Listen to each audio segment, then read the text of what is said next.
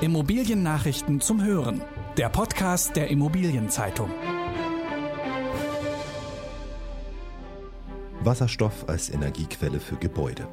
Vonovia übernimmt Deutsche Wohnen. Positives Signal für die Expo Real.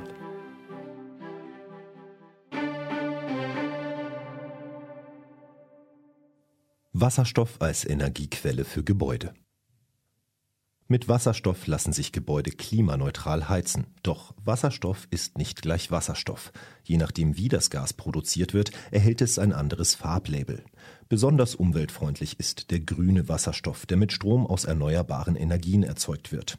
Er kommt etwa im H2-Revier des Projektentwicklers Tassikas Immobilien in Gütersloh und in der Energiezentrale der Zukunft des Wohnungskonzerns Vonovia in Bochum zum Einsatz. Doch wer sich mit Wasserstoff beschäftigt, stößt schnell auf bürokratische Hürden. In Pionierprojekten muss die Technik ihre Wirtschaftlichkeit erst noch beweisen. Von der Politik erhält die Immobilienbranche nur wenig Unterstützung. Lobbyisten verfolgen analog zum Verkehrssektor andere Ziele und setzen sich eher für elektrisches Heizen oder mit Hilfe von fossilen Brennstoffen erzeugten Wasserstoff ein. Dabei könnte der Gebäudesektor mit grünem Wasserstoff einen großen Schritt auf dem Weg hin zu den erneut verschärften Klimazielen machen. Mehr dazu erfahren Sie in der aktuellen Immobilienzeitung mit dem Titel Wasserstoff für Gebäude braucht mehr als Pioniere. Vonovia übernimmt Deutsche Wohnen. Deutschlands größte Immobilienaktiengesellschaft Vonovia wird die Nummer zwei am Markt, die Deutsche Wohnen AG, übernehmen. Beide DAX-Firmen betonen den partnerschaftlichen Charakter des Zusammenschlusses und fordern einen Neustart in der Kommunikation zwischen Wohnungswirtschaft und Politik. Bis zum Sommer soll durch die Übernahme ein Immobilienriese mit mehr als 500.000 Wohnungen entstehen. Dieser würde auf eine Marktkapitalisierung von etwa 45 Milliarden Euro und einen Immobilienwert von fast 90 Milliarden Euro kommen. Branchenkennern zufolge existieren Pläne für die Elefantenhochzeit am deutschen Mietwohnungsmarkt schon seit Jahren. Deutsche Wohnenchef Michael Zahn, der künftig bei Vonovia für den Posten des Vize-CEO vorgesehen ist, sagte, das Marktumfeld beider Unternehmen sei in den vergangenen Jahren immer ähnlicher geworden. Jetzt ist der richtige Moment, die erwiesene Leistungsfähigkeit und Stärken beider Unternehmen zu vereinen, so Zahn wörtlich. Rund 70 Prozent des Deutsche Wohnenbestands befinden sich in Berlin. Das Unternehmen war zuletzt durch Regulierungsversuche der Berliner Mietpreise stark unter Druck geraten. Um die Wogen zu glätten, hat Vonovia der Hauptstadt ca. 20.000 eigene Wohnungen zum Kauf angeboten. Positives Signal für die Expo Real. Die Messe München ist zuversichtlich, dass die Expo Real in diesem Jahr stattfinden kann.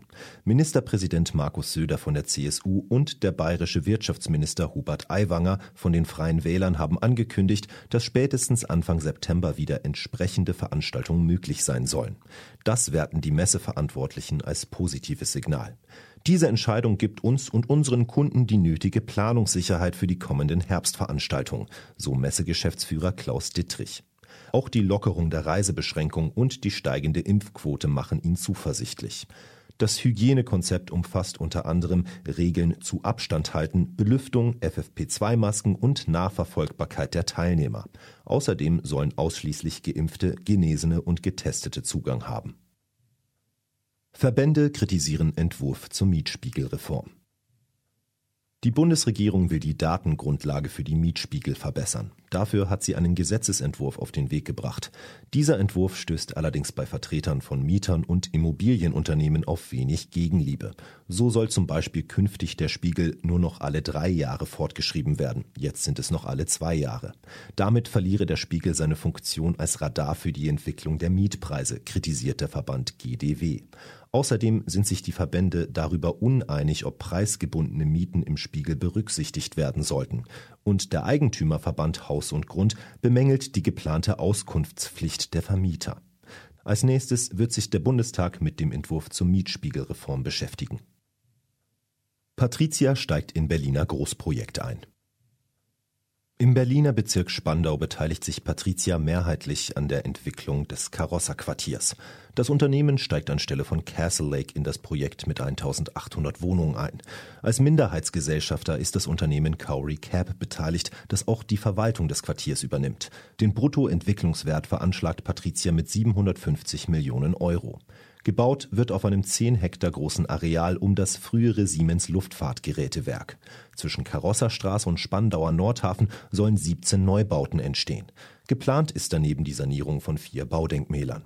Insgesamt sollen gut 130.000 Quadratmeter an Wohn- und Gewerbefläche entstehen. Inzwischen gibt es einen Bebauungsplan. Laut Patricia liegt auch eine Baugenehmigung vor. DSK Big baut 300 Wohnungen für Sylter. Im Norden der Ferieninsel Sylt entsteht ein großes Wohngebiet.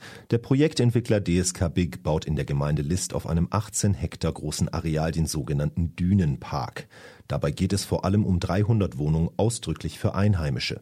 Entwickler DSK Big legt besonderen Wert darauf, bezahlbaren Wohnraum zu schaffen. Das ist auf der Ferieninsel bei horrenden Preisen für Wohneigentum gar nicht so einfach.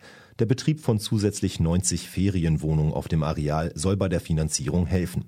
Insgesamt investiert DSK Big rund 250 Millionen Euro in das Projekt.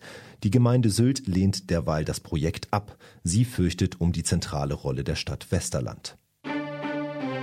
In der kommenden Woche blickt der IZ-Podcast auf die Auswirkungen des geplanten elektronischen Wertpapiers EWP für den Immobiliensektor.